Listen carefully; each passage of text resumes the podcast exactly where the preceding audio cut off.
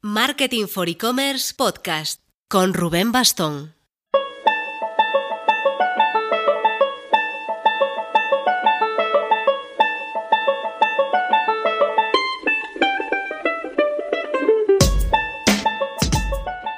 Hola marketers, esta semana hemos actualizado nuestro popular ranking de youtubers españoles, donde sin duda sigue mandando el Rubius con 30 y pico millones de suscriptores, pero oye, se nota un fortísimo incremento de Auronplay, que ya va tercero, un canal infantil como Las Ratitas está cuarto, el cuarto con más suscriptores en España, o MyCrack, por ejemplo, que es muy popular en nuestro canal de YouTube, nos lo han pedido varias veces y ya hicimos un vídeo sobre él, y que esta vez ha entrado en el top 10 directamente al octavo puesto. Además, Rosalía lo ha petado con su entrada en TikTok, logrando más de 300.000 seguidores en un par de días. Ojo con TikTok, mira que os estamos avisando con esto, que está creciendo muy fuerte y ya son muchas marcas las que están apostando tanto a nivel publicitario como en contenidos. Y en nuestro canal de YouTube hemos hecho un vídeo precisamente sobre podcasting, hablando sobre cómo conseguir esa primera audiencia cuando acabas de lanzar el podcast.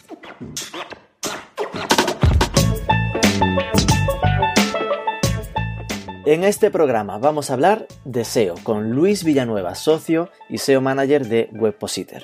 Él es además un gran divulgador de temas de SEO.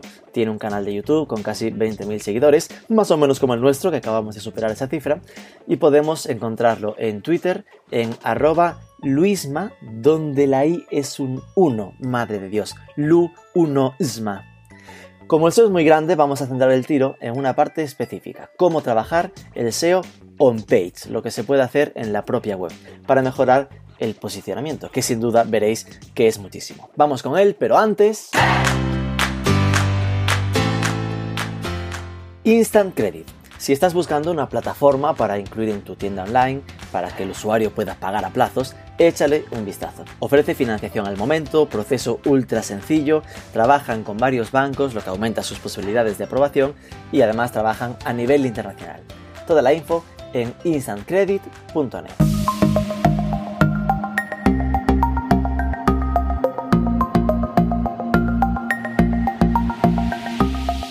Luis Villanueva, buenos días. Buenos días, ¿qué tal? A ver, vamos a ponernos primero cara y ojos. Dime, ¿de dónde eres, qué estudiaste y cómo caíste en el mundo del SEO? Eh, pues soy de Alicante eh, y estudié pues administración de sistemas informáticos y, luego hice un máster de, servidores, de redes y de configuración de o programación para servidores y para, y para routers antiguamente. Luego hice un poquito temas de, de programación y acabé en el SEO por casualidad porque me monté un blog para no explicarle a los compañeros de trabajo donde trabajaba yo antes eh, cómo configurar un teléfono, qué aplicaciones descargarle, tal, y me di cuenta de que, coño, que, la gente visitaba eso, luego descubrí Analytics, Ser Console, me metía en foros para ver eh, si tenía que hacer enlaces o tenía que mejorar el contenido, tenía que meter o repetir la palabra clave tantas veces, y ya me metí en el mundo del SEO de lleno, y cada vez le echaba tantas horas que al final pues acabé dedicándome a ello pero tú no eres tan mayor como para poder decir aquello de es que no existía el SEO y me lo encontré una vez como por Google. ¿Qué edad tienes? Eh, yo tengo 30 años, pero no, por eso digo que fue por casualidad, pero no que, no que, no existiera. Vienes de una tierra llena de SEOs potentísimos, que salían. Totalmente, totalmente, totalmente, totalmente. ¿Y te formaste con alguno de ellos o fue todo autodidacta? Eh, pues iba a ver, pues me leí el libro de, o los libros de Fernando Maciá y Javier Gosende, luego iba mucho a ver de aquella antaño a Javier Gosende todo lo que hablaba, me apuntaba porque la verdad es que es un comunicador nato y, sabe un montón de lo que habla y lo que se hace y luego pues a través de, internet empecé a leer todo lo que podía sobre, sobre SEO de mogollón de expertos. Vamos, que al final además autodidacta, ¿no? Nada de, no hice un máster en el school, no, no, lo tuyo fue no, ojalá, de hecho, ojalá hubiera habido o me hubiera dado cuenta de que había un máster, ¿vale? Porque no me di cuenta de que había un máster o, unos estudios eh, en el que me pusieran las cosas más fáciles y que me ahorraran mogollón de tiempo de errores, de descubrir yo y de, bueno, macho, pues no hubiera pagado lo que hubiera hecho falta. Nos habló de ti, Jesús Alfaro, el de Leolitics y tal. ¿Algo malo que quieras contarnos de él? Es tu oportunidad. No, joder, nada, nada malo, nada malo. Ahora que no se lo escucha Todo lo contrario, no, hombre, encima que me ha recomendado, nada, hombre, nada malo de él. ¿Lo conoces a él o, Sí, sí, lo conozco, claro que lo conozco, lo conozco personalmente y de hecho eh, trabajo, trabajo con él. Eh, él tiene productos, es un proveedor muy bueno y trabajamos con él como proveedor para, para, para algunos trabajos y, y, nada, tenemos una muy buena relación. Con lo cual, tu caída en Webpositor, no sé cómo se dice, Webpositor, Webpositor. Sí, sí, Webpositor.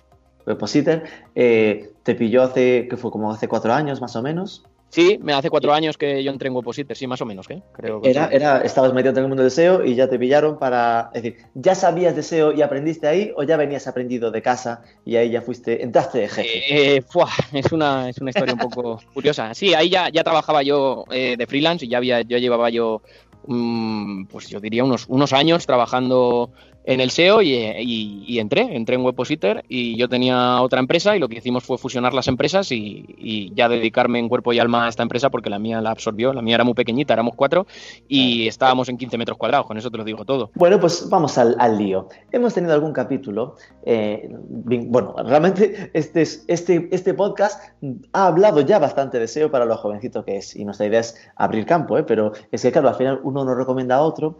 Eh, hablamos con Jesús Alfaro que nos habló del tema de off-page, ¿no? Más la parte del inbuilding.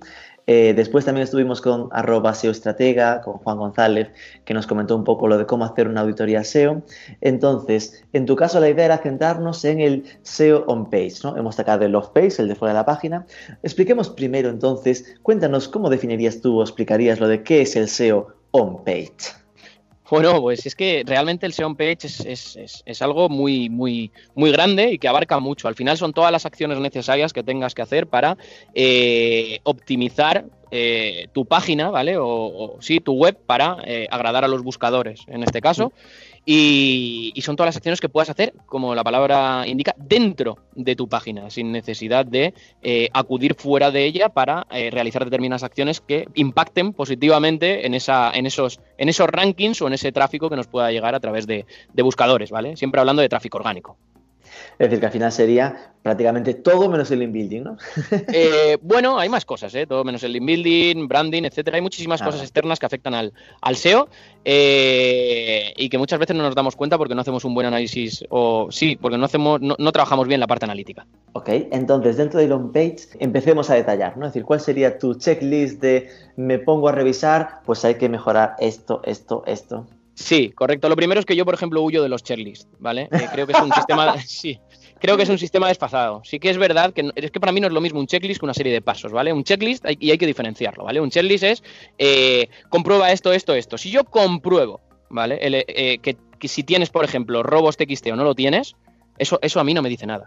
Si no lo tienes, me dice una cosa y si lo tienes me dice otra, pero realmente lo puedes tener y tenerlo mal.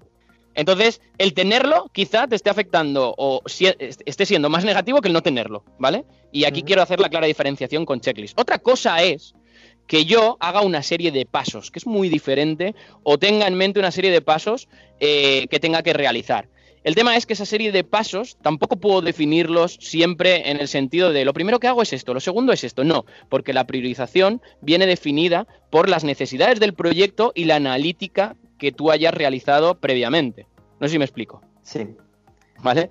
Entonces, eh, volviendo a la Tierra, ¿vale?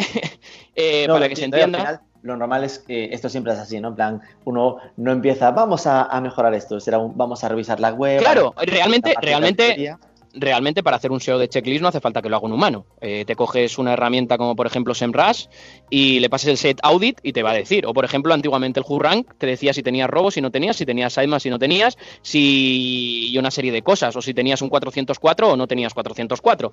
Muchas veces, eh, y tú coges, tomas acción con todo eso y dices, pues si tengo 404 los quito. Pues a lo mejor el quitar los 404 no va a afectar positivamente a tu, a tu, a tu navegación o a tu, perdón, más que a tu navegación, a tu visibilidad, por así decirlo, porque tiene muy poquito en comparación con otros problemas que tienes en la web. Ahí es donde voy. ¿Vale? Sí, claro. Entonces, eh, pues bueno, yo al final lo que, lo que suelo aplicar es seguir los pasos que hace Google a la hora de ponderar o valorar una web. ¿Qué hace Google? Pues Google lo que hace es rastrear, ¿vale? Rastrea una, una web y para ello eh, rastrea un montón de URLs que tiene accesibles, ¿vale? ¿Y cómo una serie de URLs no son accesibles? Pues cuando, por ejemplo, los estoy bloqueando por robos TXT. Google sí que puede detectar, y aquí hay la primera diferencia entre detección y, y, rastreo, que es, sí que puede detectar que existen esas URLs, pero no puede rastrear el contenido que tiene dentro. ¿Me explico? Sí, sabe que existen las URLs, pero no puede entrar. Exacto, al no poder entrar a esa URL porque está bloqueado por robots, eh, no puede eh, leer ese contenido y por lo tanto ponderarlo, por así decirlo. ¿Vale? Y eh, una vez podría interpretarse que entonces todo tiene que estar abierto para en el robot XT. Pues no. No, evidentemente, ahí está, ahí está, muy bien.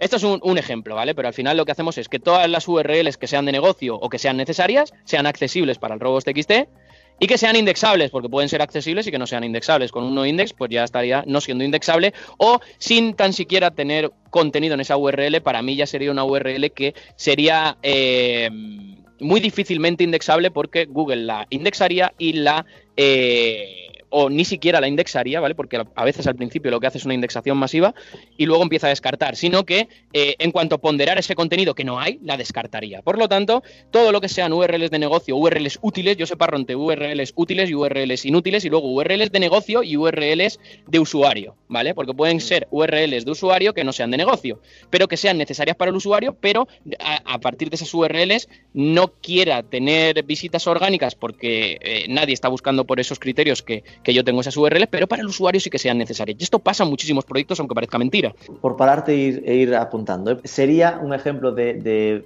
URL útil pero no de negocio, pues podría ser lo de dónde estamos, ¿no? Pues igual tienes que ponerlo porque el usuario lo necesita, pero desde ahí no vas a vender, ¿no? exacto, exacto. Y quizá no, tenga que estar indexada, quizá esa no tenga que estar indexada, ni siquiera Google tenga que perder tiempo en rastrear esa información, pero sí que tiene que ser accesible por los usuarios, ¿vale? O incluso también puede ser accesible por, por el robot, eso ya eh, es una decisión que hay que tomar. Entonces, pues bueno, una vez que, tenga todas las URLs eh, que sean rastreables y que sean indexables, pues ya empezamos con el tema de la ponderación. ¿Y qué, ¿Y qué utiliza Google para ponderar todo esto? Pues utiliza un montón de es que no sabría cómo definirlo, pero sería como un montón de parámetros, ¿vale? Que eh, interpretan el contenido. Y cuando hablo de interpretación de contenido, hablo de eh, factores on-page, aquí entro en factores on-page puro y duros, ¿vale? Hablo de factores on-page básicos que todo el mundo conoce, como por ejemplo la estructura de una URL. ¿Cómo tiene que ser esa estructura de URL? Pues tiene que tener su H1, tiene que tener su jerarquía de encabezados, tiene que tener, ¿vale? Esto es el, on-page muy, muy básico, ¿vale? Mm. Tiene que tener esa URL un title, tiene que tener una description, tiene que tener cierto enfoque o cómo va a ser ese enfoque. Y ahora entraremos en el tema de Search Intent, ¿vale? Pero tiene que ser o tiene que tener un enfoque eh, adecuado a la intención de búsqueda del usuario, que sabemos que hay cuatro tipos de búsqueda hoy día, que son saber hacer, sitio web y visitar en persona, y luego de saber... Espera, espera, espera, espera. Repite eso más despacio. Sí, claro. Vale, mira, voy, a centrarme, ¿vale? Tenemos rastreo e indexación, ¿vale? Que hay una serie de parámetros que hay que tener en cuenta para que todas las URLs, o separamos todo el, todo el universo de URLs, yo tengo una web con 100 URLs, y de esas 100 URLs tengo 10 que son inútiles, y que tampoco son necesarias, pues tengo que decidir qué hacer con esas URLs, me quedan 90. De esas 90, todas quiero que sean, todas son de negocio. ¿Vale? Ya sea un negocio directamente que vaya a transacción o eh, que sea, o transacción quiere em, decir hacer, que ahora, lo hablaremos en, la intención de búsqueda, y otros que son de tipo eh, saber, otras URLs que sean de tipo saber, que indirectamente al final me van a generar una, conversión, una venta, o voy a obtener el objetivo que tengo en esa zona. ¿Vale? Y esas son las 90 URLs que son rastreables. Y luego también quiero que sean indexables, por lo tanto no tengo que tener ningún problema en la indexación que, yo pueda perjudicar esa indexación de ese rastreo. Pasados aquí, una URL puede dejar de ser rastreada, indexada, ¿vale? Si la ha indexado, puede no indexarse o que no se vaya a indexar. Y por lo tanto, si tenemos uno de estos dos problemas, eh, esa URL no va a rankear. Entonces aquí entramos en temas de contenidos. Entonces, antes de determinar qué tengo que escribir en una URL, tengo que saber la intención que tiene el usuario al acceder a esa URL. Por lo tanto, necesito conocer muy bien el producto y conectar ese producto a esa intención de búsqueda. ¿Correcto? Sí. Y cuando hablo de producto, hablo de mi web y hablo del objetivo de esa web. Por lo tanto, tengo que saber los tipos de search intent que, existen, ¿vale? Entonces, antiguamente existían transaccional, bueno, y siguen existiendo realmente, se sigue usando, ¿vale? Pero yo prefiero usar las nuevas. Transaccional, informativas, sitio web, perdón, sitio web, eh, navegacional y eh, investigación comercial, ¿vale? Si hablamos de informativas, es una persona que quiere informarse sobre algo. Si hablamos de transaccional, es una persona que quiere hacer una compra. Si hablamos de navegacional, una persona que quiere navegar por una web, una marca, etcétera, etcétera. Y si hablamos de investigación comercial, es una persona que está en un proceso en el cual aún no tiene clara, o sea, o sí que tiene claro que quiere comprar algo, pero quiere eh, saber exactamente qué comprar. ¿Vale? Por ejemplo, mejor cepillo de dientes. Eh, em, review sobre el cepillo de dientes Oral B4, ¿vale? Ese sería el de investigación comercial. Por orden de más alejada a más cercana a la compra sería la navegacional, que es puro curioso, la informativa, después la investigación comercial, que ya sabe que va a comprar, y la transaccional, que es la quiero comprar. Eh, sí y no, ¿vale? Para mí esto ha cambiado un poco y ahora te lo cuento. Eh, y ahora, actualmente, eh, nosotros trabajamos, por ejemplo, con saber, intención saber, intención hacer, intención sitio web e intención visitar en persona, mucho más adaptadas a los tiempos que corren, a las tecnologías que corren y a los usos que los usuarios damos de esas tecnologías que no paran de evolucionar. Si hablamos de saber, ¿vale? De la intención tipo saber, existe saber y saber simple. Yo siempre, para entender este tipo de, búsquedas o de intenciones, pongo una coletilla que es la de necesidad. Yo, donde voy a usar el buscador de Google, le pongo antes necesito. Si yo, en mi mente, antes de formular mi pregunta a Google, entiendo que lo que yo estoy haciendo es intentar cubrir una, una necesidad, entenderé mejor al usuario, ¿vale? Y entenderé mejor cómo conectar mi producto a esa intención de búsqueda. Imagínate que yo quiero saber qué es SEO. Pues yo le pongo, necesito saber qué es SEO. Si yo le he metido necesito, sé ya la intención que tiene, saber. ¿Vale? En este caso, saber qué es SEO es una respuesta muy corta, por lo que, que cabe en un párrafo, y rápida. Por lo tanto, sería saber simple. Si yo necesitara saber de SEO, necesitaría una guía extensa. Por lo tanto, sería de saber, pero no sería saber simple. Ah, qué bueno. ¿Vale? En cambio, yo necesito matar el tiempo con mi móvil y necesito y me gusta el tenis. Por lo tanto, necesito descargar un juego de tenis o necesito jugar a un juego de tenis online. Esa sería del tipo hacer, porque es hacer cualquier cosa dentro de una web, ya sea una compra, ya sea una descarga, ya sea jugar online, es decir, realizar una consecución de objetivo en una web. Si mi objetivo es que la gente pase tiempo dentro de mi web y yo gano dinero mostrando anuncios dentro de lo que son los juegos, porque soy una web de juegos, es de tipo hacer. Pero claro, la de tipo hacer también tiene algo anidado que se llama la de dispositivo, ¿vale? Ajá. ¿Y cuál es la de dispositivo? Sería consultar a un Google Home, a un Alexa, etcétera, etcétera. Y aquí está un poco el cambio de paradigma que yo veo un poco a todo el tema de personalización. Y es que si yo le pregunto a Google Home, eh, por ejemplo, por un restaurante italiano cercano, no me puede dar 10 resultados y que yo investigue, sino me tiene que dar el que más se acerque o el que más afín sea para mí, para mis gustos y mis curiosidades. ¿Me explico? Por cercanía geográfica. Por un montón de cosas, pero lo que yo quiero es una respuesta. Una, no quiero 10 e investigar esas 10, que es a lo que estamos acostumbrados actualmente. Bueno, ahora ya no hay casi ninguna SERP con 10 resultados. Luego nos iríamos, claro, luego nos iríamos a sitio web, que sería muy similar al de navegación, y por último visitar en persona, que aquí es muy interesante. Yo necesito, me duele la espalda y necesito acudir a un fisioterapeuta. Me cago en la leche, claro que es un visitar en persona, y aquí tenemos juego con Google My Business y un montón de cosas más que Google My Business, ¿qué es? On off page. Ah, aquí ya cambia. ¿Te acuerdas que te había dicho al principio? Sí, sí. O está en medio y hay un nexo de unión que existe. Pues quizá no. Quizá yo pueda ganar dinero y llenar mi clínica de fisioterapia sin ni siquiera tener web y sí hacer una estrategia de Google My Business. Cuidado. Es que con Google My Business puedes tener la web en Google My Business. Exacto. Y entonces aquí mm, vamos a lo primero. Si yo hago SEO de checklist y tengo una clínica de fisioterapia, ¿qué cojones de checklist estoy haciendo? Si lo que tengo que hacer es una estrategia de Google My Business. ¿Qué voy a comprobar automáticamente sitemaps y robos y leches? Eh, una vez que entendemos esto, ¿vale?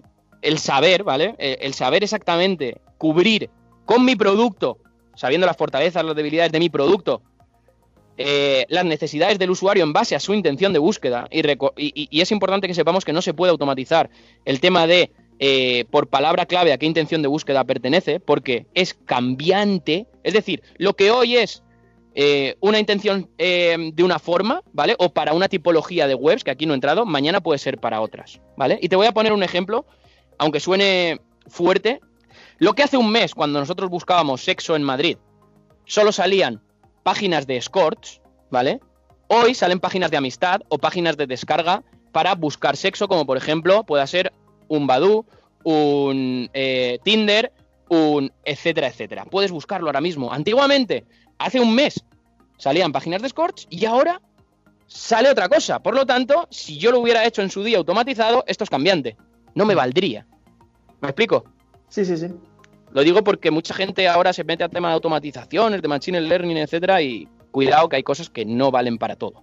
Y entonces vamos por ahí, vamos por el tema de eh, tengo que generar un, buen contenido, por supuesto que sí, pero tengo que saber antes de, generar ese contenido hacia quién va ese contenido y eh, qué intención estoy intentando cubrir. Y según la intención que esté intentando cubrir, no me vale solo con el contenido, sino tengo que saber el formato y el enfoque del contenido, porque yo, por muy experto que sean mantas eléctricas, si yo quiero posicionarme el primero en Google por mantas eléctricas y yo busco mantas eléctricas en Google y veo que lo único que salen son comercios electrónicos, es porque Google exige que para esa búsqueda, para cubrir esa necesidad, lo necesario son páginas con listados en los que un usuario pueda filtrar para elegir su mejor manta eléctrica. ¿Me explico? Sí. Con lo cual, si yo hago un post de 5.000 palabras, aunque sea el mayor experto y haga toda la semántica del mundo y extraiga todas las entidades del mundo, no me voy a posicionar.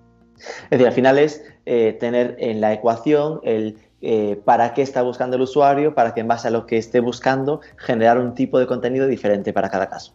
Exacto. Y esto va por tipologías de páginas y es un poco más profundo, ¿vale? Pero para que se entienda, una cosa es el SEO page básico, que es lo que hemos hablado. Pues sí, tengo que tener un H1, un H2, tengo que tener una buena jerarquía de, de, headings, tengo que eh, saber qué palabras clave tengo que meter dentro, tengo que extraer entidades, tengo que hacer toda esta conexión, tengo que tener cierto enfoque, pero el formato es importante. Y el orden que yo, yo, yo, o, el diseño que tenga esa URL en concreto para esta tipología o para este tipo de, de búsquedas, Mm, varía, varía mucho. ¿Vale? Ok, eso estamos en la parte como de ponderación.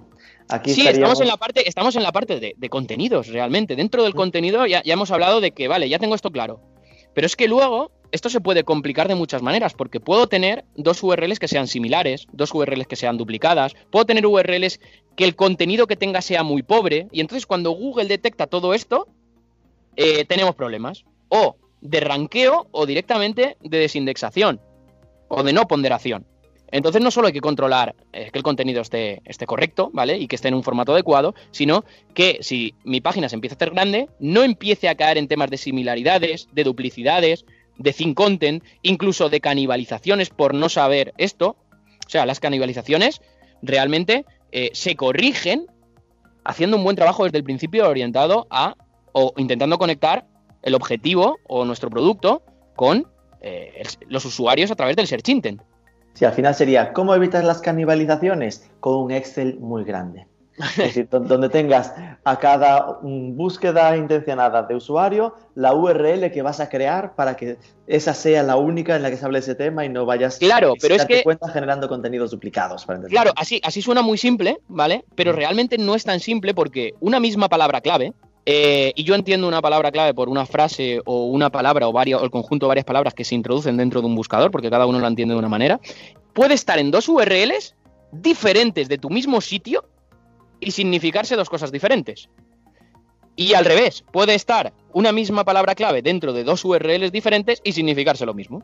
Con lo cual ahí, tendríamos una canibalización. Y en la otra no, porque el contexto, ¿vale? Desambigua esos dos significados. ¿Me explico? Entonces, eso también es importante que lo sepamos. Una misma URL puede contener varias palabras clave y dos URLs o más pueden tener la misma palabra clave y tendrá significados diferentes según la orientación y el contexto. Vale, eso sería en, lo que tiene que ver con contenidos. ¿Alguna, ¿Algún factor o tema más que haya que tener en cuenta? Eh, sí, al final, bueno, ahora si nos vamos un poco de los contenidos, tendríamos que hablar de cómo unimos todos esos contenidos. Y a eso se le llama arquitectura web, que es la suma de la arquitectura de información más la arquitectura técnica. Dentro de los contenidos también hay muchísima más chicha, pero sería ya entrar en muchísimo detalle, ¿vale? Pero al final, eh, haz, una, haz, una, haz un keyword research, ¿vale? Pero muy orientado a, intenciones de búsqueda y basándote en el producto que tú tienes, y a partir de ahí te va a salir todo lo que tienes que mejorar tu web, o si es desde cero, todo lo que tienes que crear en, en tu web. Eh, crea esos contenidos en los formatos que hemos hablado, dependiendo de la tipología de URLs que tengas, y tienes que unir todos esos contenidos donde haya cierta navegabilidad y haya cierto enlazado interno. Y para eso está la arquitectura de información, que es eh, el dibujo o el diagrama de todas las dependencias lógicas de tu site, pues si yo tengo cuchillos, pues tengo cuchillos por marca y por tipo. Y tipo cuelga de aquí y marca cuelga de aquí. Si tengo modelos, lo voy a colgar también de marca, pero también van a estar colgados esos modelos de tipos, pero realmente en la URL van a colgar de aquí, ¿vale? Esas son las dependencias lógicas y luego, ¿cómo traslado eso a la web y cómo lo priorizo? Es, la arquitectura técnica y la suma de las dos se llama la arquitectura web, es decir. Y evitando que además haya pues duplicidad de, URLs, de, de, ah, en la parte de tipo hay un, está este cuchillo y en la parte de marca también está el mismo cuchillo en una URL diferente, ¿no? Que se veía mucho hace años. Exacto, exacto. Todo eso hay que, hay que tratar de evitarlo y haciendo una buena arquitectura web se evita. Y dentro de la arquitectura web pues tenemos eh, todo el tema de navegabilidad, todo el tema de enlazado interno, etcétera, etcétera. Aunque también no podríamos pasar a la última parte que a mí me gusta definirlo todo como un puzzle, que es la parte de popularidad donde trabajamos, no solo toda la popularidad externa, sino la interna. Es muy importante que tengamos en cuenta que tengo que enlazarlo internamente todo bien y tengo que definir prioridades. Si yo tengo 90 URLs que estábamos hablando, nos han quedado 90 URLs útiles, mm. no todas tienen la misma prioridad, ni tienen la misma importancia, ni tienen la misma capacidad de captación de tráfico orgánico, ni tienen la misma capacidad de conversión, ni tienen el mismo margen de beneficio. Entonces, tú pones una balanza y en esa balanza con tus fortalezas y debilidades haces una priorización. Y en base a esa priorización de lo que más te interese a lo que menos te interese, y ahí ya no entro en por qué te interesa más o por qué te interesa menos, eso se decide previamente, eh, pues tú ya orientas ese enlazado interno, orientas ese traspaso de popularidad eh, hacia un lado o hacia otro. Mm. Y así es como yo trasladaría esa fuerza, ¿vale? De un lado a otro. O sea, que no es solo rastreo, indexación, contenido, con todo lo que hemos hablado de contenido, sino lo que une todo eso, que es la arquitectura web, y luego la popularidad que voy a transmitir. Toda esa fuerza que voy a transmitir. Trataría conjuntamente los enlaces externos y los internos. Exacto. Si yo, por ejemplo, tengo una URL que está muy enlazada externamente, dando por hecho que los enlaces son buenos, etcétera, etcétera, etcétera, si yo tengo cinco enlaces internos a cinco URLs prioritarias, esa fuerza que se está metiendo externamente se va a distribuir a esas cinco mucho más que al resto de URLs. Luego, por ejemplo, entramos también en, temas de semántica, cómo se transmite la semántica internamente, ¿vale? Y entraríamos en tema de esquema, que esto también lo meto yo en el apartado de contenidos. Entraríamos en tema de el ancortés de los enlaces, que el ancortés de los enlaces no es otra cosa que etiquetar tu URL. Si yo tengo una URL A y una B, ¿Cómo etiqueto la URL B para saber qué es desde una URL A? Pues con el anchor test, diciendo lo que es en el anchor test, en el texto. El texto que está enlazado, ¿no? claro. Estoy enlazando comprar mantas eléctricas y no solo mantas eléctricas. Exacto, y eso es la semántica que yo estoy transmitiendo a través del anchor test. Con etiquetas HTML5 también trabajo un pelín de semántica, con el esquema también, con microdatos que estoy dando, microformatos. HTML5 también, con el aside y todo el rollo. Y luego con el tema de esquema microdatos, microformatos, RDFAs, JSON, etcétera, etcétera. Eh, con todo esto también estoy dándole eh, más información. Has dicho eso como si te lo hubiese entendido. pues es, eh, microdatos, micro, todo esto está en la documentación de Google. Vale, vale. Vale, microdatos, microformatos, etcétera. Si algo se tiene que. Es parte del código de la web, entienda, ¿no? Sí, es, es, se introduce dentro del código de la web y es como para hacerle entender al robot de, Google, ¿vale? a Google. Como, los meta, como metas, digamos. Eh, sí, podría ser un símil, venga. Algo que no ve el usuario, pero que está... No sé si me estoy colando a decir que podría ser un símil, pero venga, vamos a dejarlo. No, me refiero a que es algo que no ve el usuario, pero que sí que es algo que lee la, eh, araña de Google, para entender. Exacto, exacto, exacto, exacto. En ese sentido, tampoco quiero que se me malinterprete. Sí, y, lo que, y a lo que iba es que, bueno, eh, al final, con lo que acabo de contar, tenemos una, una, macro perspectiva de todo lo que, lo que es el SEO on-site, ¿vale? Y luego, de lo pues que me has dicho he hecho en falta, a lo mejor es que no hace falta, la velocidad de carga. Por supuesto, la velocidad de carga, yo es que la meto en la pieza de rastreo. Ah, vale. Sí. Nos lo hemos saltado así por encima, pero la velocidad de carga es importantísima, pero es que eso ya no tiene que ver ya con el contenido, eso ya empieza desde el rastreo. Desde que Google te hace el rastreo, antes de ponderarte nada, ya está valorando la velocidad de carga. Hmm. Entonces yo lo meto en la parte, para mí es algo tan técnico que lo meto en el área técnica, que en el área técnica yo meto el rastreo y la indexación porque el WPO que todos conocemos, pues puede ser, la imagen pesa mucho, que sí, que tiene mm. importancia, pero hay mucho, muchísimo más detrás. Así tendríamos todos los ingredientes, ¿no? En plan, vale, el rastreo, la ponderación, la eh, search intent, ¿no? La intención de búsqueda. Los propios contenidos, la popularidad, el tema del enlazado externo e interno, y cuestiones más concretas como la semántica y tal. Eh, ahora vendrá la pregunta de ¿y qué es lo más importante de todo esto? en la, si hubiese que priorizarlas, y solo te deja escoger una, tienes cuál te trabajarías. Es un poco por entender, sé que no hay verdades absolutas, pero y que me dirás que todo hay que trabajarlo, pero si, si hubiese que darle pesos, ¿no? En plan, pues mira. ¿Te puedo decir, te puedo decir depende? No, no, no, para gallego ya estoy yo. Popularidad, tanto interna como externa. ¿Eso sería lo más importante? Eh, en la mayoría de casos sí. Pero claro, ¿qué vas a popularizar si realmente no tienes una URL con contenido indexable? Es que estamos en las mismas. Claro, no, claro, al final, ¿cómo va a tener popularidad si va, si tarda 18 segundos en cargar, ¿no? Pues eh, también, claro, claro, claro. En plan, al final, yo prefiero, yo, yo soy de, la partida de eh, hacer todo un pelín mejor que la competencia y no algo ser muy, muy superior a la competencia. Es decir, saber un poquito de todo antes que... Una, frase que era lo de, el SEO no es hacer una cosa 100% mejor, sino hacer 100 cosas un 1% mejor. Eso es, perfecta, perfecta. Sí, esto me refería básicamente a, en una condición de, porque al final cuando uno está eh, en cero, pues ah, tiene que hacerlo todo, lógicamente, ¿no? Pero pensando en, si tengo una web ya más o menos decente, competitiva, que estoy ahí, soy Booking con Airbnb, ¿no? Algo sencillito. Entonces ahí, pues, eh, ¿qué es lo que al final eh, si tienes una web, vamos a ver, si tienes una web sencillita, ¿vale? Yo te acabo de hacer una macro perspectiva de lo que es realmente el SEO, ¿vale? Y, cómo se trabaja el SEO page. Pero si tienes una web sencillita, todo te lo tienes que llevar, claro, a tu, a tu, a tu campo. Y realmente, eh, con una web sencilla, quizá puedas obviar un montón de pasos, como el tema de rastreo e indexación. Sabes que realmente una web de 100 URLs, mm, si no haces ninguna burrada, vas a tener un rastreo y una indexación normalmente decente, claro. Eh, entonces yo me preocuparía de hacer un buen keyword research, de hacer una buena arquitectura web sin complicaciones. Es decir, una, y una buena arquitectura web quiere decir que todas las URLs queden enlazadas, que la navegación sea perfecta, que no tenga muchos niveles de profundidad. Y con niveles de profundidad de clic quiero decir que para acceder a una URL no tenga que hacer 700 clics desde la home, ¿vale? Con 700, con que sean 5, ya me parecería excesivo para una, web, incluso 3 me parecerían excesivos para una web de 100 URLs. Y ahí no Luego que desarrolle. el buscador como, como parte del esquema, ¿no? no, ahí no vale el buscador. De hecho, el buscador muchas veces jode más que. O sea, afecta negativamente más que positivamente cuando no se sabe qué se está haciendo. y. Eh, pues porque se pueden indexar búsquedas y cuando indexas búsquedas ah. tenemos un problema de, de muchas URLs. Exacto muchas URLs de duplicidad, similaridad, etcétera, etcétera. El tema de contenidos es muy importante que sepamos el formato y el formato, un tip es scrapeando las SERPs, es decir, no sé en qué formato o cómo tengo que redactar esta URL. La buscas en Google, esa palabra o palabras clave y te salen un resultado. Miras a ver en qué formato están y ya lo sabes. Y Mira qué, forma de liarla, ¿eh? Scrapeando las SERPs. no, eh, mira, mira las SERPs, ¿vale? Te miras las, las, hojas de resultados de Google, pones un término, pones zapatos verdes y miras a ver lo que hay y en base a eso tú ya sabes qué contenido armar. Keyword Research, ¿qué herramientas podemos usar? Más táctico y menos estratégico, pues sería, eh, pues por ejemplo, Keyword to Leo, Answer de Public. Eh, Answer de Public, por ejemplo, es gratis. Eh, el planificador de palabras clave de Google AdWords también se puede usar. Eh, hay un truco también para temas de arquitectura cuando no se sabe por dónde tirar o para tener una idea que es buscar en Google imágenes una determinada palabra clave y te salen unas pestañitas arriba que ya te sugieren cómo están segmentando ellos la información ah, o cómo están clusterizándola.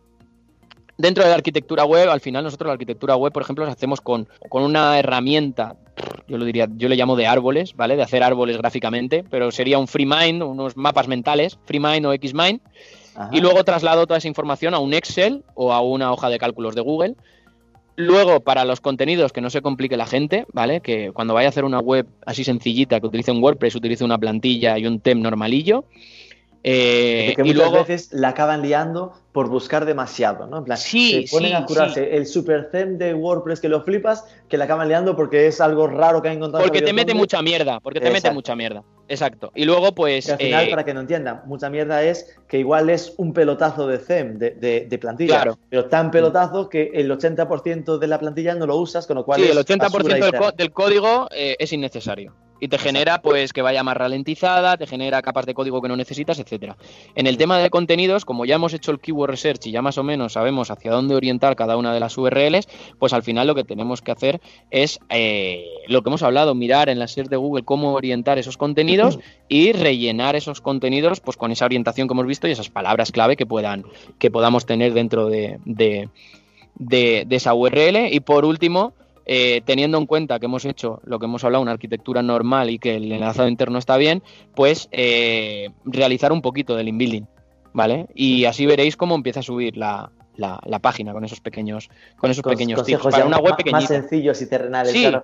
Preguntas, porque una cosa que se ve mucho y a mí me frustra es aún ves o se ve lo de eh, haces la keyword research te salen las ideas de contenidos. Y que se actúa mucho con el ABC de pues voy a hacer un artículo de 400 palabras que trate de este tema que creo que a la gente le falta mucho lo de entender que ese artículo ya lo han escrito 500 webs y con ese artículo de 400 palabras no lo vas a conseguir. No sé si coincides un poco. lo, dices, lo dices por el número de palabras, por definirle a redacción el, número de palabras. es decir, por el número de palabras, porque al final la gente eh, se trabaja mucho el SEO, o esto es mi percepción, ¿no? O que de, eh, voy a escribir artículos en el blog y los artículos son el basic, ¿no? De 400, 500 palabras, cuando al final lo que ves posicionado es el, la super guía de 3.500 palabras de que, cómo hacer SEO en 2019, ¿no? Ante eso, el cómo hacer SEO tuyo de 500 palabras, ¿sabes? Pues no, no lo va a hacer, ¿no? No, pero ahí, ahí está lo que hemos hablado al principio, no sé si te acuerdas, que he dicho que muchos de los fallos SEOs es por no hacer un buen trabajo analítico. Correcto. Y yo si fuera a hacer eso, y te he comentado, hacer un trabajo analítico, mirar las SERPs de Google, lo que haría sería buscar algún sistema, que lo tenemos automatizado, que cogiera para determinada palabra clave eh, los 10 primeros resultados, cogiera todo lo que tiene dentro del body, coge dentro del body el número de palabras que tiene eso y te hace una media y te dice, la media está en mil palabras. Pues tú pones un rango y un mínimo. Todo se puede basar en, en, datos. Todo se puede basar en datos. Research, tener ya el dato eh, cuando vas a afrontar el tengo voy a escribir sobre esto, ya te dice, mira, pues que sepas que sobre esto la media de los que están posicionados está en mil. Exacto. Exacto. queda muy bonito, vamos a ver, queda muy bonito y queda de muy gurú eh, decir, no, el contenido tiene que salirte de dentro y si una persona con corazón y no puedes limitarlo a palabras, sí, eso está muy bien, pero a la hora de la práctica esa persona no tendrá ni puta idea de lo que está diciendo si te lo vende así. Y al final tenemos que limitar nuestro equipo de redacción y limitar no quiere decir, haz 500 palabras sí o sí, sino tener un dato eh, suficientemente, claro, con una suficiente referencia, sin ser algo absoluto, sino como una idea, ¿vale? Una métrica que te dé una idea o, un dato que te dé una idea para generar un rango o establecer que, mira, eh, la media, yo lo que le podría decir al redactor es, mira, la media está en 1500, te paso aquí el formato, la orientación y tal, y si le has pasado el formato, le has pasado el orden que tiene que tener, toda la jerarquía de encabezado, le has pasado una serie de instrucciones, pues esa persona sabiendo que esa es la referencia, pues a lo mejor le salen 1600 palabras o le salen 1200. Pero ¿Vale? Pero no, pero no le van a salir 200, seguro. Exacto, exacto. Porque 200 será para un saber simple. Y porque la clara diferenciación está en yo quiero saber qué es SEO, o yo necesito saber qué es SEO, o necesito saber de SEO. Es que es diferente. Y fíjate que aquí tendríamos dos URLs con que se cumplen lo que yo te he dicho, que hay la misma keyword en dos URLs y significan cosas diferentes pero ahí en ese tipo de casos de saber simple, ahora mismo no se va casi a que eso opte a la posición cero y que eso se le marque con, eh, sea una pregunta dentro de un artículo más amplio, por ejemplo. Depende de la búsqueda, ¿vale? Eh, vamos a buscarlo, por ejemplo, yo estoy delante del ordenador y busco ahora mismo que es SEO, ¿vale? Y lo que me aparece primero, ¿vale? Es una que pone que es SEO y por qué lo necesito de 40 de fiebre, ¿vale? Es extenso, pero no es una guía de SEO. No sabría ahora mismo las palabras que tiene, ¿vale? Lo puedo hacer con un, con un este, pero no. Y el segundo que me sale es un parrafito. Bueno, es, pequeño, no, no, no, me da una respuesta grande. Sales tú por aquí también, en, los vídeos. ¡Oye, qué maravilla! ¿ves? pero, por ejemplo, eh, sí, el, primer resultado es el de 40 de fiebre y, después ya está la cajita de, respuestas directas de Google. Sí, y después sale uno que es idento. Y dentro también lo tiene. ¿Qué es SEO y qué significa? Y a mí, por ejemplo, me flipa 40 de fiebre, que tiene, en concreto me la encuentro mucho, ¿no? Es del sector y tal, que tienen artículos muchas veces muy breves. Sí. Y que consiguen posicionarse brutalmente. Porque están respondiendo realmente, es un, es, un, es un saber simple. Y es que lo he visto en muchas temáticas. Y te he puesto el ejemplo de este porque es lo que estábamos hablando, saber que SEO tal. primero se ha cumplido. O sea, no es muy extenso, no, eh, podríamos buscar otro, ¿vale? Y si empiezas a mirar, sí que es cierto que aparecen de los de los 10 resultados, creo que hay, eh, aparte de los vídeos y de las preguntas, ¿vale? De las FAQ, mm. eh, aparecen tres, en concreto creo que son tres, que sí que van tirando a guía, pero todo lo demás son respuestas concretas. Que SEO, quizá el que pone por qué es tan importante y, y cómo funciona, pues también, pero por aquí sale la Wikipedia, eh, que sabes que da respuestas siempre, qué es SEO diferencias y para qué sirve, pues cosas que, encajan, ¿vale? Pero al final siempre se responde, eh, además de, para qué y tal, al qué es. Y esto que comentabas, esta herramienta que decías que teníais, ¿es algo que usáis internamente en WebPositor o es una herramienta comercializada que está se puede se puede si es que es, algo simple que, se puede que se puede sacar. Por ejemplo nosotros tenemos eh, SEObox vale que es que nosotros eh, estamos detrás de lo que es SEObox y esta herramienta lo que hace es, es, un ranking aparte de un montón de cosas una de las funcionalidades que tiene es, el ranking geolocalizado de palabras clave. Entonces si yo ya estoy scrapeando claro si yo ya estoy scrapeando las SERPs no me costaba nada hacer esto. Claro. Me explico ya la estoy scrapeando SEObox es el seobox.club, ¿no? Exacto, exacto, exacto. Entonces, con el poder que tenemos ya de, todos los datos, porque al final almacenamos, lo podría preguntar ahora porque los tengo aquí al lado, pero la última vez que lo pregunté para hablar con un compañero son millones de datos al día. Millones, pero muchos millones al día. No son miles ni cientos de miles, son millones. Entonces, eh, tenemos muchísimos datos para, para, jugar, para trabajar y sobre todo para, oye, eh, que sí, que meramente o estratégicamente eh, a ojos de, lo, de, la pureza y de lo que es lo mejor puedo decir que escribe para humanos, tal, no sé qué, tal. Esto está muy bien. Pero yo muchas veces prefiero basarme en algún tipo de datos o una serie de datos que a pesar de no ser absolutos, sí que los pueda tomar como idea o como referencia según qué casos. Y creo que es así por donde debemos seguir, ¿vale? Eh, y por donde tiene que, seguir el SEO en este caso. Estaba viendo que tiene una versión gratuita SEO Box que sí, por euros al mes eh, te permite monitorizar hasta 50 palabras clave, por ejemplo. Y, esto, si te quieres hacerlo más grande, rollo de tu web completo, porque eh, ah, quiero saber más, es pregúntame. Eso suena caro, ¿sabes? Que cuando no ponen el precio. no, los precios, los precios los tienes por ahí atrás, pero es muy barato realmente. Somos la, bueno, no sé si aún a día de hoy somos la herramienta más barata de tracking geolocalizado, pero la éramos, vamos. Porque esto, por eh, ejemplo, compite con SEMrush directamente. No, eh, SEMrush tiene sirve para mil cosas, ¿vale? Aquí traqueas posiciones y las traqueas de manera geolocalizada. ¿Y por qué? Porque al final, si tú eres una tienda que solo opera en Barcelona, claro. si en Madrid está posición 10 y en Barcelona está posición 3, ¿a ti qué más te da en Madrid? Si la gente tiene que ir a tu, a tu sitio físico para comprarte, ¿qué más te da? Sí, sí. Donde estés en Madrid. Y a nivel de CMS, ¿cuáles son tus odiados y tus queridos? Es decir, yo no mm, tengo realmente ningún odiado. Yo si puedo hacerlo con WordPress, pues mejor. ¿Por qué? Porque hay muchísima documentación y hacerlo de otra forma es complicarse la existencia. Porque, por ejemplo, he oído hablar mal a los SEOs de Shopify. Porque es menos manipulable. Pues, yo te digo. porque no puedes tocar el código. Pues muchas veces para algunos SEOs es mejor no tocar el código. para según quien sea el SEO, mejor que no. exacto, exacto. O para según qué webmaster, ¿vale? Muchas veces es mejor eso, ¿vale? Porque eh, hay gente que toca y la lía.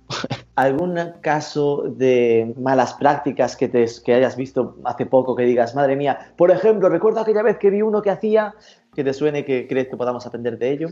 Sí, en el, hace poco en el, en el canal de YouTube de Webpositor lanzamos, un compañero mío, Rubén, lanzó un, un vídeo que hablaba de prácticas de keyword stuffing, cómo venía precedido un proyecto que entró hacia a nuestra empresa que quería hacer SEO con, con, esa, con un descenso en lo que era el tráfico orgánico y no lograban detectar por qué y cayó en, en Rubén es manager de cuentas y en, y en, y en su cuenta, ¿vale? Eh, cayó ese cliente, empezó a trabajar y se dio cuenta de que una de las cosas que más positivamente ha impactado ha sido la mejora de los contenidos debido a que antiguamente hacían prácticas de keyword stuffing. Keyword stuffing sería que, se, que metían demasiadas palabras claves. Sí, sí, sin ningún tipo de control. Esto a día de hoy es raro verlo, pero ahí lo tienes. Y buenas prácticas, entiendo que al final eso sí, todo lo que hablamos, ¿no? En plan, me refería... Buenas prácticas al final, al final la gente siempre, eh, o una cosa que suele funcionar, ¿vale? O lo que más suele funcionar, también es lo más arriesgado, son los cambios de arquitectura y de enlazado interno. Eso normalmente es lo que mayor impacto genera al menos a día de hoy y en los últimos años de lo que yo haya visto. cambios de arquitectura. Cambiar, cambiar es cambiar para mejorarla. claro, claro, cambiar para mejorarla. Y claro, una cosa va con la otra. El cambio de arquitectura va con el enlazado interno. Y el cambio de arquitectura y el enlazado interno va con el descarte de URLs que son inútiles o la mejora de URLs que quizá tengan sin content, similaridad, etcétera, etcétera. Para esto, por ejemplo, nosotros trabajamos con una herramienta de similaridad que, y thin content y duplicate content, etcétera, que se llama SafeCon, que también es una herramienta española. Y bueno, que te ayuda muchísimo con este trabajo porque te coge toda tu web y te dice todas estas URLs son similares, todas estas eh, tienes problemas de thin content y lo puedes corregir así, así, así y así. Es decir, que te daría directamente, porque claro, al final yo me imagino. Y también te da deficiencias de arquitectura, ¿vale? Y, enlazado. Hmm. Ok. Eh, una de las dudas míticas alrededor del SEO, ¿vale? Para desmitificar. Porque muchas veces la gente se acerca a los proyectos con aquello de, ok, me auditan, ok, me lo arreglan, pero cuando ya está arreglado, hay gente a la que aún le cuesta entender eh, cómo un proyecto SEO es sin die, ¿no? Como sin final. Entonces, cuéntanos, ¿en qué se, en qué se basa el día a día de un SEO?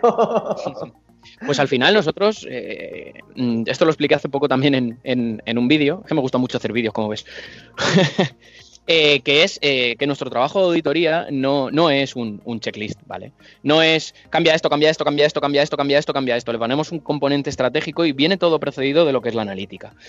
En la medida, en, en lo que necesitamos consideramos que un SEO necesita analítica. Por supuesto, no somos expertos analíticos, ni mucho menos, ¿vale? Pero para lo que necesitamos para este trabajo, eh, sí que usamos la analítica. Eso quiero que quede, que quede claro porque no somos una empresa analítica ni tan siquiera somos unos grandes expertos en analítica, pero sí que sabemos lo que necesitamos de la analítica para poder poner en marcha eh, todo el trabajo SEO, ¿vale? Y nos basamos en ello, por supuesto. Em, cuando hacemos la auditoría, lo que hacemos es planificar un roadmap un roadmap faseado y que encima está vivo. Es decir, primero vamos a empezar por aquí, luego está por aquí, luego está por aquí y luego está por aquí. Porque para mí el valor de la auditoría no es entregarte 27.000, no, pero 300 cambios que tengas que hacer. Esto está mal, corrígelo, esto está mal, corrígelo, esto está mal, corrígelo. Y voy a priorizar estos 200 cambios en base a, pues mira, en base a lo que más dinero te da. Pues, puf. Yo lo que hago es, o lo que hacemos aquí, ¿vale? En Webpositor, es eh, atacar o, mirar toda la web desde una macro perspectiva donde realmente ponemos foco en donde esté la incidencia. Y a partir de ahí empezamos a trabajar y a desarrollar diferentes tareas. ¿Y qué pasa? Que a lo mejor una tarea deriva en otra tarea que a lo mejor no estaba planificada en el roadmap. Y luego lo que vamos a hacer mensualmente es ese, es ese trabajo. Hilar fino en cada una de las zonas y en cada una de las acciones propuestas en roadmap. La gran ventaja de este sistema de trabajo ¿vale? Es que nuestra máxima es que en el menor tiempo posible dar el mayor beneficio a ese cliente que nos ha contratado.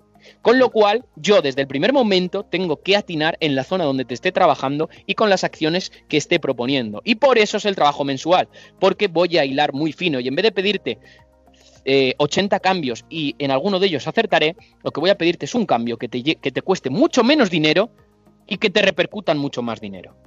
¿Qué pasa? Que al proponer este cambio, eh, yo lo que estoy haciendo, aparte de hilar fino, es mensualmente eh, sacar todo el trabajo, pero revisar todo el trabajo anterior. Eso se llaman acciones ongoing, que nosotros le llamamos dentro de nuestra documentación son acciones ongoing, es decir, acciones que resultan precedidas por una estacionalidad, por un movimiento del proyecto o por un trabajo anterior. Si el trabajo anterior ha salido bien, ¿vale? Está bien, pero a lo mejor los resultados dan una derivación ¿vale?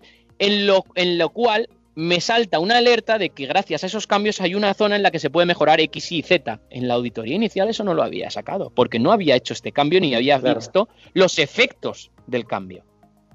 Luego, el movimiento de proyecto puede ser cualquier cambio en la estrategia del negocio o cualquier incursión de marketing dentro de la estrategia del negocio. ¿Me explico? Sí, sí, sí. Comprendidísimo. Vale. Y luego. Sí, sí, dime, dime. No, que además comentabas lo de que te gustaba hacer vídeos. Quien quiera encontrarte, estás en youtube.com barra Luis M. Villanueva G. Sí, por eso es el tema de, del trabajo mensual. Es que el valor es que es brutal. Y luego, aparte, estamos hablando de que eh, las SERPs están en constante cambio. Mm, lo que hoy te funciona, lo he hablado antes. Es decir, y con el ejemplo Sexon Barcelona, antes daba unos resultados y ahora otros. ¿Qué hace ese cliente que ya no aparece? Y sobre todo, ¿qué hace ese que sí que aparece y que no tenía en mente aparecer por esos resultados y tiene que adaptarlos. ¿Me explico? Perfecto. Y el otro tiene que decir, este tráfico que acabo de perder, ¿cómo lo gano ahora? Sí, es, decir, el tema de que los, están las SERPs constantemente cambiando. a mí, para mí, el decir que en un trabajo, ¿vale? Eh, personalmente, ¿vale? En un trabajo de SEO eh, tiene fin, para mí es darse por vencido en el proyecto o no tener las herramientas o los conocimientos suficientes para seguir avanzándolo. Y con las herramientas puede ser incluso que no sea culpa del SEO, puede ser incluso que no tenga gente que en programación de la que tirar, no tenga gente en desarrollo de la que tirar, no tenga gente en marketing, no tenga presupuesto, si no tienes nada tampoco puedes hacer mucho más. Vamos entonces a las últimas cinco modo cuestionario sencillo final. ¿Eres más de iOS o de Android? Para ordenador de, Windows y para, y para dispositivos de iOS. Eso es que aún no has caído en, en un Mac. sí, sí que lo he tenido, pero no, no, no me he adaptado a él. Ah, sí, la fase de adaptación te, te fue dura, ¿no? Sí. Eh, ¿Red social preferida? Esa es dura, Instagram. ¿eh? En YouTube muy activo, en Twitter también. Y vaya, escoge el Instagram, el cabrón. Sí. sí, pero ¿sabes por qué? ¿Sabes por qué? Es más fácil, más económico, gastas menos tiempo en hacer lo mismo que en otra red social. Mm. Con una history puedes comunicar lo mismo que en 20 tweets, lo mismo que en un, que en un vídeo de YouTube, pero sin llevar eh, La edición. producción, subir, edición, que YouTube te lo corte por tal, poner tal. na, na, na. ¿Vale? Es mucho, es inmediatez, es comunicación, es muy personal, es muy bidireccional. Me gusta. Y, y aún, aún no está copado de listos como, como Twitter. Ya. ¿Tu e-commerce preferido? ¿Mi comer eh, de CMS o de, o de, o de- Eh, o- un- un- una marca, ¿no? Una, marca? Amazon. Amazon. Eres Prime, supongo, ¿no? Eh, pues eh, no lo sé. Yo compro. Yo compro, que Yo me compro. compro los gastos de envío si quieren. ¿Afición lejos de las pantallas? El gimnasio, el fitness, el mundo fitness. Eso ya se te ve en los vídeos, sí, sí, estás muy mazao. Sí, me encanta, me encanta. Es, es, es, es pasión. Ok, y la última, si se te ocurre alguna idea de posible entrevistada o entrevistado para atacarle con el podcast. Alguien que creas que eh, nos puede aportar algo chulo. Pues mira, con alguien que te vas a divertir y que tiene un badaje que aparte de SEO eh, ha trabajado en consultoras muy importantes, ha trabajado con clientes mega potentes y mega grandes y también con proyectos pequeños y también tiene proyectos propios, o sea que es muy versátil y que tiene muchísima más experiencia que yo, por supuesto, con Sergio Simarro. Ajá, perfecto, me encanta. Porque a Sergio no lo entrevisté para el podcast aún, pero sí que eh, estuve en una charla que, que preparamos en mayo. Ah, pues mira, te voy a decir, esa persona sí que es de las personas que trabaja y está en la playa, pasea por la playa, se va al monte, o sea, trabaja en cualquier lugar y tiene muy claro que su estilo de vida está por encima de cualquier cosa y teniendo los conocimientos que él tiene, que son muchos. Muchísimo, sí, sí, sí, estoy Sí. totalmente de acuerdo. Pues mira, ya me lo apunto para así atacarlo a algo vinculado a temas de usabilidad o cosas así. Porque además es que sabe de todo. En plan, Sí, sí, sí, sí. Yo lo tengo identificado por usabilidad porque lo vi hablar de eso y me flipó. Pero es Pues sabe de SEO, sabe de Cross, sabe de todo, tío. Pues la hostia. Vale, jo, pues muchísimas gracias, Luis, ha sido un placer. El placer ha sido mío. Muchísimas gracias por, por invitarme, Rubén, y por permitirme de, de, eh, pues hablar hacia tu audiencia, joder, que eso es un regalo que muchas veces no se aprecia, pero, pero es un regalo, joder.